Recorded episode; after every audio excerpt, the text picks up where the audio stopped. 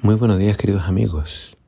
Hoy en Primero Dios les invito a que juntos leamos 1 de Corintios capítulo 5. Dice así la palabra del Señor.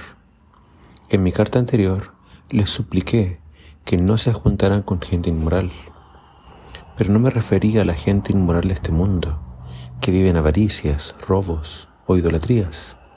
Si así fuera, tendríamos que salir de este mundo lo que quise decir fue que no se codearan con los que, llamándose hermanos, cometen pecados sexuales y viven en avaricias, idolatrías, borracheras y robos. Con esas personas ni a comer se junten. ¿Acaso me corresponde a mí juzgar a los de afuera? Pero ciertamente tenemos la responsabilidad de juzgar a los de adentro. Dios juzgará a los de afuera. Ustedes, expulsen a ese malvado. Este es un capítulo muy fuerte. Pablo usa palabras muy duras para hacer reaccionar a la iglesia. Como cristianos, experimentamos una situación muy especial. Estamos en el mundo, pero no somos del mundo. El apóstol Pablo está haciendo eco de las palabras de nuestro Señor Jesucristo. Él en su oración le pedía al Padre que nos guardara del mal, pero no pedía que nos quitara del mundo. Muy pronto Jesús vendrá a buscarnos y entonces saldremos de este mundo. Pero todavía estamos aquí. Y aunque estamos en el mundo, no formamos parte del mundo. Pablo dice que él ya les había hablado sobre la inmoralidad sexual.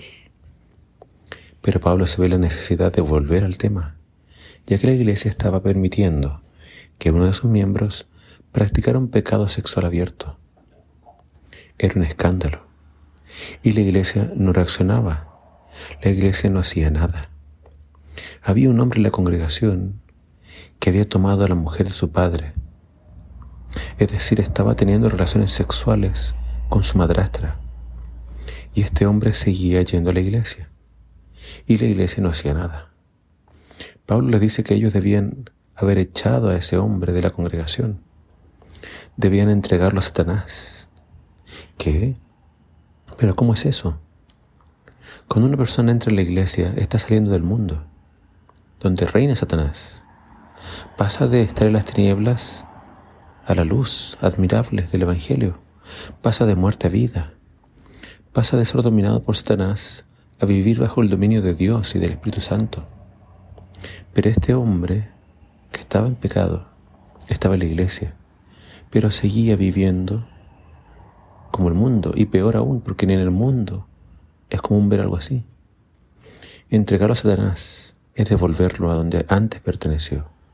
Se lo saca de la iglesia con la esperanza de que se arrepienta.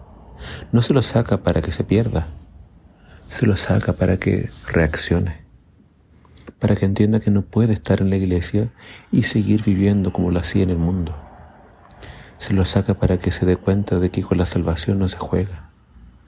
La iglesia no tiene por qué juzgar a los que están afuera. Los que están afuera pueden vivir como se les dé la gana. Después tendrán que enfrentar el juicio de Dios y darle a Dios cuenta. Pero la iglesia sí tiene la responsabilidad de juzgar a quienes deciden ser parte de ella. La iglesia debe velar por cada uno de sus miembros que vivan de acuerdo al Evangelio. Que Dios nos ayude siempre a ser misericordiosos, pero no permisivos, a ser tiernos, pero a nunca tolerar el pecado. Que el Señor nos dé sabiduría y firmeza. Que el Señor nos bendiga.